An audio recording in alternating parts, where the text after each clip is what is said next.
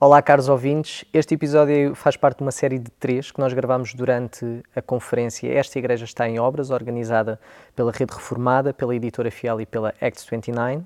Queremos também fazer um agradecimento especial ao Hugo Moura, que gravou o vídeo e o áudio uh, destes episódios.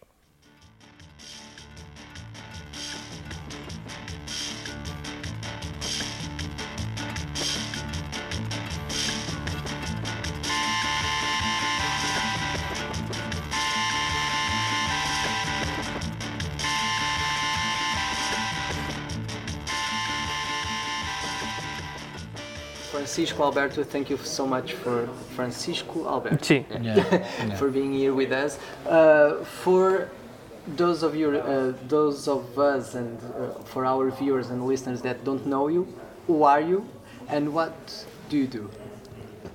So my name is Francisco, as my brother said, and I am uh, one of the pastors at Iglesia Bautista Fe, Faith Baptist Church, in Sevilla, um, and uh, I'm also uh, a husband to Rebecca and a father of, of three, three kids, um, Sara, Lucas, and Hugo.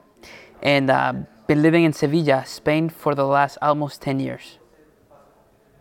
Yep. And I'm Alberto, married to Ashley, uh, four children, Sergio, Ana Belén, Santi, and Lydia. Um, and I also pastor, along with Francisco, the, the same church. Mm-hmm. Yep. You are brothers, right? We're brothers, yes. In faith and in faith and in flesh. brothers. Yes. Yeah. What is it like to both of you to pastor the same church? What how are did, the? How did that happen? Oh man, that's a long story. Started with you, uh, so Yeah. you should probably start the story. Yeah, it started with me. Um, what's interesting that throughout our lives we've been doing the same thing together. Yeah, go. You can tell them a little bit about that. It's kind of strange. Yeah, it's really. We've done many things together. So yeah, uh, uh, obviously uh, before we were 18, we lived in the same house, but that's normal for everyone to live with their brothers, sisters. but uh, we went to college together. Even though he was a year older, he, he, he stayed home first year and went to a community college, and then we went together to Bible college. Then we got married a week apart. No. Yes. but the, the idea, twins, almost twins. almost twins. Not to the not to the same woman. Okay. but uh, uh, a, week, a week apart simply because we thought family from the from Spain would come to the states to make it easier for them, Yeah. and then uh, were living on, in the U- United States at that time. Yeah, But you are original from Spain? we're from Madrid. Madrid yeah, Madrid. from Madrid, the, from Madrid, and uh, then I a year after I got married, my wife and I came to Granada, spent some time there, helping a new church plant. Then went to Madrid, and I interned for nine months at the church where we became Christians. And then during that time is when the Lord began uh, directing me towards church planting. I was only 23 years old at the time. And by the time I was 25, God made it very evident that Sevilla was the place where we needed to church plant. We did we didn't have any family connections. The only thing we have done in Sevilla was the World Expo in 1992. That's the only thing we knew of Sevilla. But we knew that there was a need for uh, gospel centered church, and so I told my brother that I was going to Sevilla. He said in the United States, yeah. Yeah. So so we migrated to the states when we were. Uh, I was 12 and he was 11, and we have a smaller a smaller brother who's who was one. So we went through the experience together, going from public school in Spain to the United States to be uh, to enter a. My dad was hired as a pastor, uh, so we entered that uh, that culture and that space together. Went through the culture shock together. Went through all of that together. Went to college, and all that. And when uh, when he decided to move to Spain, I stayed with my wife in the United States working while I finished theological studies. And once I finished my theological st- studies, it was evident God was pulling me to Spain as well, but uh, not really thinking about working as co-pastors. Uh, I was just looking for a place to work. I was gonna go to Granada and help uh, help a, a relative, and then uh, when that didn't go through, it, it, there was no no other option in, in, in our hearts other than working with, with them in Sevilla. I didn't have like a, a huge burden for Sevilla. I didn't have a, a strong. I just wanted to go somewhere where I could work in a team, and um, Sevilla was where he was going, so it worked out perfect. Just just re- rewinding a little bit, uh, you, you will talk about that cultural clash when, when you go to when you went to the states. Uh, do, um, did you already talk English, or it was like nothing? Nothing, uh, well, just basic. Rolling Stones very. were still piedras rolantes. More or less. yeah, it was very basic. Very basic. I, that is, I still remember my first day of school in America, and I was totally lost. Could not, didn't even know. Uh, I did not know what was going on. You But- you had a Latin community uh, or not? You were in the Yeah, we, we were. American- So, so my dad was uh, uh, planting, essentially planting a church from within an English-speaking congregation, because the English-speaking congregation had a burden to reach the Latino Yeah. community. yeah So I think where we felt at home was with the Latino kids. yeah yeah. That, that because uh, the culture was very similar to ours. We spent a lot of time in the streets playing uh, football, uh, and that's how we connected with Latino community. And so we felt more at home with them than with the with the Americans. Okay. Yeah. You are the two pastors of the church. There's another, or Uh, no, we have uh, three men in in the uh, pastoral pipeline. Yeah, yeah. So hopefully, by the grace of God, we'll be more soon. Okay. What can you tell us about your church in, in Sevilla? What you What are the challenges? hmm So our church in Sevilla, it's very diverse, uh, very young. So there's a lot of young families about our age. Uh, because of our background, uh, from the very beginning, very missional, very focused, outward focus. So by by the Lord's mercy, we were able to start a church four years after planting the first one, and start another church a few years after that. Not that all that was perfect. We made a lot of mistakes, but that did happen by God's grace. the, the the church that you planted on Sevilla, i i i um there wasn't already a church when you when you went there. You, you Th- there, there are churches there, but not. the, the, the church where, where Yeah. you both There was no church. It was a, a pioneering work. Okay. Yeah. So yeah, so it was a church plant from zero. The first Sunday, our families and a few odd people. Second second uh, service, less people. Third service, less people. You, you know how that goes. But uh, the Lord, uh, through long term ministry, just blessed, and and we were able to see that. So I think that's something that uh, people know about our, our church, and that is that we are very serious about multiplication. Um, I don't know what else you'd say. Yeah, I think. I mean, same thing as you know, gospels in the churches. There's an there's an emphasis on the proclamation of the gospel. There's an emphasis in making disciples. There's a, an emphasis in the centrality of Scripture. Um, and Expositional preaching. Yeah, expositional preaching. Uh, the, the word being the word being central to the service uh, in every aspect, whether it's the the, the s- singing, the praying, the scripture reading, Yeah. and then to us, we make a big emphasis on church being family. So when you when you become a member of our church, you're, you're you you you you sign a, a membership covenant, which is essentially the house the household of God Yeah. brought in together. So that, that's a big deal to us. The the family component component of our church. How big it is the community? So adult membership is uh, 71 Okay. as of like two Sundays ago. We welcome five new members into the church, That's good. and then uh, you add the children, and it's about 115 people total that are part of the. So the adult members and then the children is 115 people.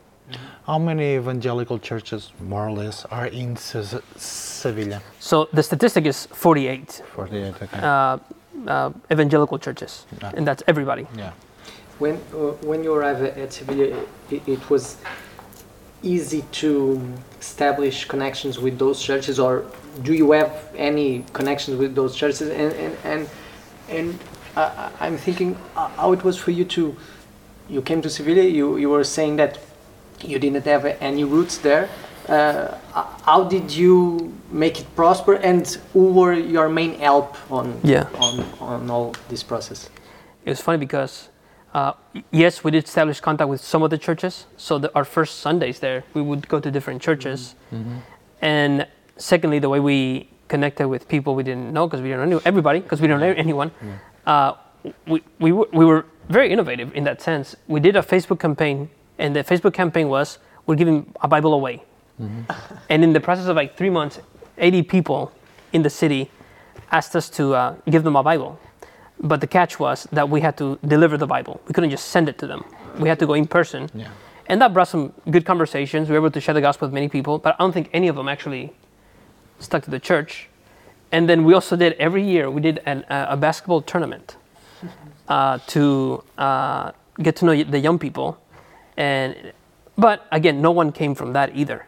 But it was it was just us really trying to connect with the community. Yeah, I wouldn't recommend much of what we did at the beginning. It was two young guys and their spouses is trying to to serve Christ somehow. Um, Yeah, and- but it, it is hard to go to a place that you don't know anyone and start a Yeah. church there. Yeah, yeah, and uh, so, and and also with with the churches in the community, we did a terrible job connecting with the churches that were nearest. Yeah. Because our mentality was that if uh, they were not just like us, they were against us. So we were very mistaken in that. And now through the years, now we developed beautiful relationships with the churches, even in Sevilla, and we realized that we're not the only healthy church. There are other gospel proclaiming good churches in, in the city. That's been really good for us to see. Well, and the interesting thing is that uh, the, where we're meeting now, uh, as of two years ago, is a Free Brethren church that's about two blocks from where we initially planted the church. And they're, they're a, a great older congregation that doesn't have pastoral leadership. And they asked us if we could use their building.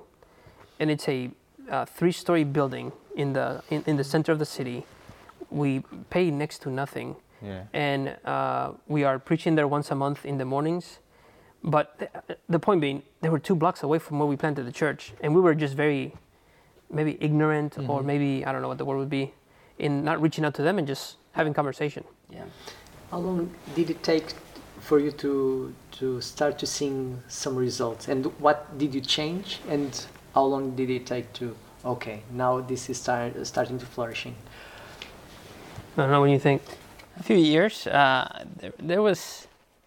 So, if you look at our membership right now, uh, very few people remain from the very beginning.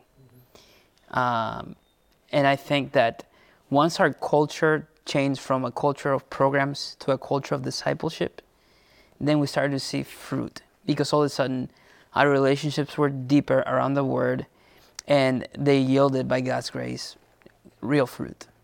So it was probably, I'd say, uh, three or four years in that we started to see people that actually came, were born again, stayed, and are still with us. And how, how, do, how do you define that discipleship? So you, you were doing programming, it wasn't working, and then you start to do discipleship. But how do you do that discipleship with persons that are not coming or that you are uh, having difficulty to, To reach. to reach? Yeah, I think it's it's a culture.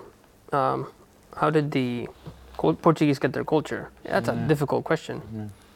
Um, it was very organic, very organic. It was very.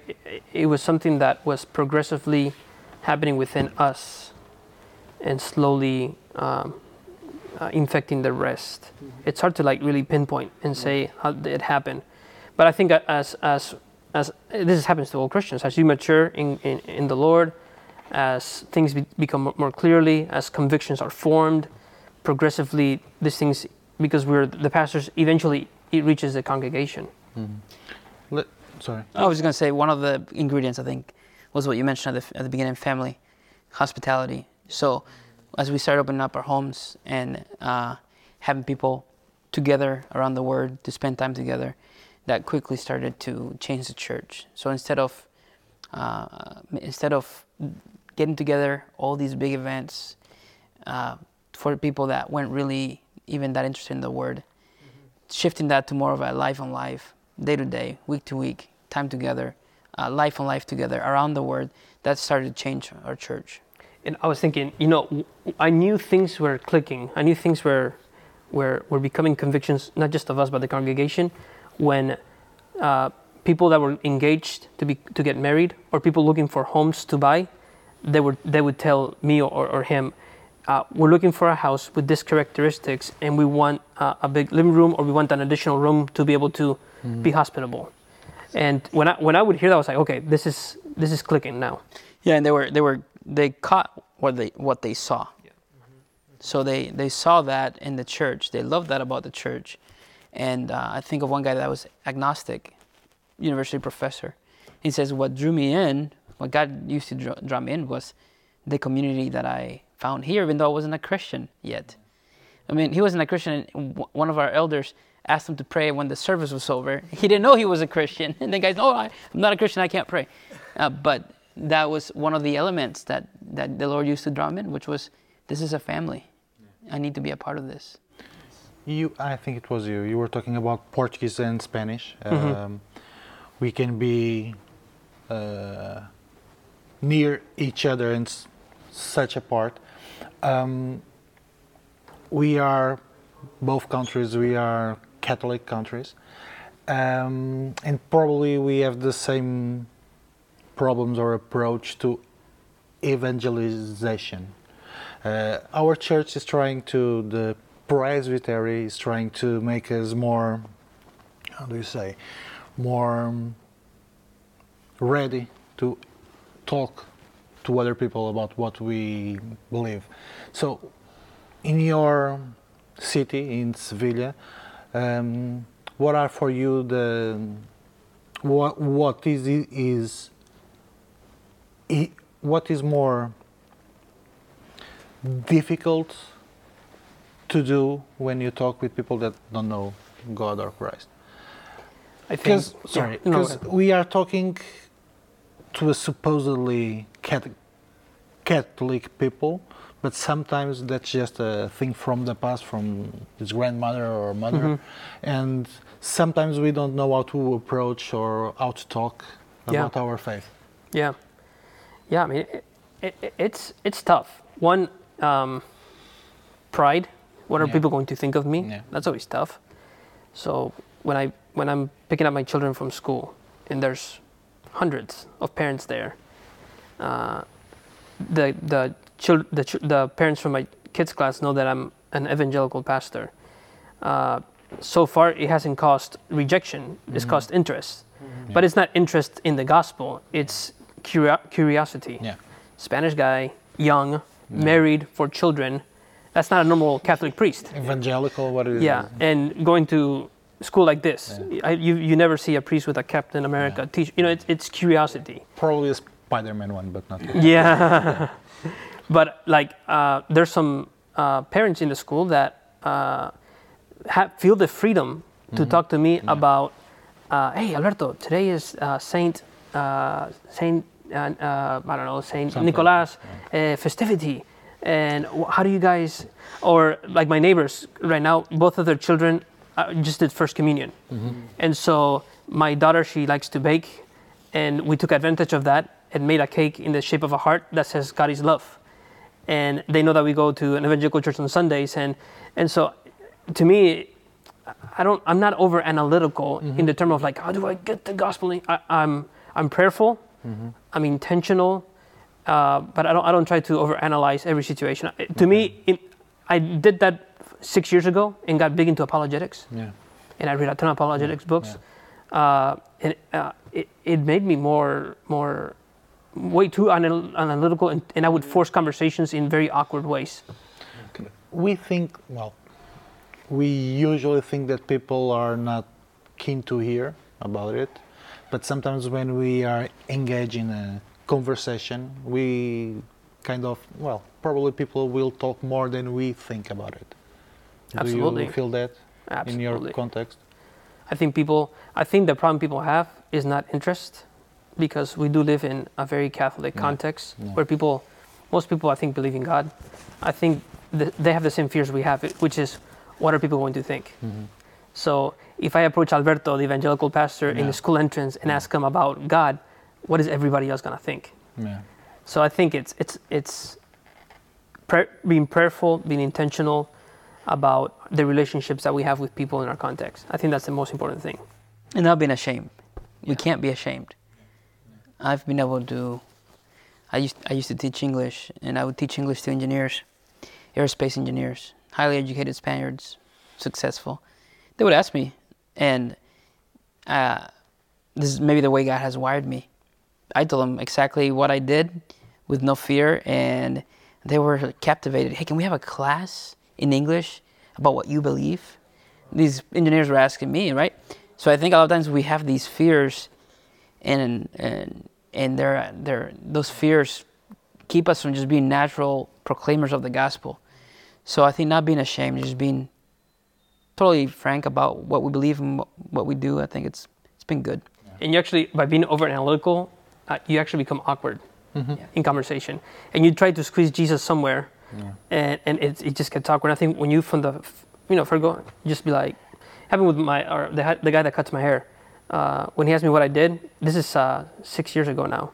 I told him uh, I pastor an evangelical church here in town, i- right here, and he was like shocked. but then he was very curious. Whereas if I would have waited and one day sneak, sneaked it in there somehow, Yeah. it would have been really awkward. And ever since then, he keeps asking me about the community. Other guys from the church started cutting their uh, hair there, and just prayerful and intentional. I think that's the key. The, uh, let me. Um, uh, uh, yesterday, one of you were talking and, and said that presenting the gospel in a profound way, but at the same time keeping it clear and simple. Uh, just Yeah. Because we are talking about this, uh, of talking about the gospel. How can we do that? You are- you you're talking a little bit about that, but how can we be profound? Because and at sometimes the same we- time be clear, not entering the apologetics like hardcore Yeah. and I think what I mean by profound is that we have to know really what the gospel is, so that when we talk about the gospel, we are not just uh, repeating information. We're speaking from from a theological knowledge, from a from from the heart. And simplicity, I mean that you're able to apply that to the person you're talking to. A lot of times, I, I some I hear some of our people witness, and it's they're they're they're telling them the audience what's important to them, the proclaimer. They're not telling the audience what's important and relevant to the audience. So this guy will be he'll talk the whole time about hell and never bring up maybe the divinity of Christ, his sinless nature. I don't know, something about the gospel. And to this person, hell is fine, but it's not what they're truly that worried about. And I'm thinking, you're not listening to them. You know, they they're, they're talking about they're talking about universalism. Talk about you know the exclusivity of Christ. Don't just talk about hell. So that's what I mean. Having enough, uh, having the knowledge to understand it and, and proclaim it, and at the same time being able to apply it to the person that's listening. Yeah, I think one of the most helpful things you can do to be- be a good evangelist is one, have a have a a understand that the gospel is multifaceted. At the center at the center of the gospel is the death and resurrection of Christ. But then you have the incarnation of Christ. You have the ascension of Christ. Uh, you have uh, the the the, uh, the second coming. Uh, you have uh, the, the entrance of sin, etc. There's so many uh, ways in which we can get to the core, the death and resurrection of Christ. So one of the things that I've been thinking about lately is um, Spaniards are not talking about hell unless they're using it as a cuss word. uh, Spaniards are, are, are talking about nowadays a lot about the importance of, of creation and how we are, as human beings, uh, destroying this earth, right? And their aspiration is to uh, bring about a restoration of creation. And our gospel speaks about that. Yeah. You cannot restore this world. God will do that. And why is the world being destroyed? Takes you back to Yeah. creation. Death came into the, uh, the world through the sin of Adam. That's why the world is being destroyed. And even though we're called to being good stewards of the earth, ultimately Christ is the only one who can restore that. Why can he do that? Because of his death and resurrection. Because he rose again and he's conquered death, he's conquered uh, sin and the devil. At the end of times, he will have them under, the dominion, he will crush them, and he will bring about new creation. Now, that is something that a ecologist Yeah. will listen to. And you're, you're keeping the gospel central because it is the death and resurrection of Christ that uh, will, will do this. And obviously, you make it personal. You are also decaying, and you cannot stop the de- decaying of your body. Only Christ can resurrect you through his death and resurrection. Yeah. Okay, I think we can Dale último. Yeah. we can. We have a special finish. question for you. Yeah, Uh, be- before that, let me thank you so much Yeah. for your time. It Yeah, has been a no worries. blessing to, to hear from yesterday and today that you that you were talking, and, and thank you for, uh, so much for your time, Alberto. I just wanted to finish with a, a an even deeper question. What do you think is worst? Real Madrid losing the Champions League, or get on a plane? Oh, what's worse? Real Madrid losing. Uh, yeah. So Absolutely. You, you can go on a plane. If they told me, uh, yeah, get on a plane from here to Australia or Madrid winning the Champions League, get on a plane. Okay. Undoubtedly, I- it's worth it's worth the suffering. Football, Portuguese and Spanish are obsessed with it. Yeah. Okay. It's an idol. Thank you so much. Yeah, you. thank you guys. Thank you.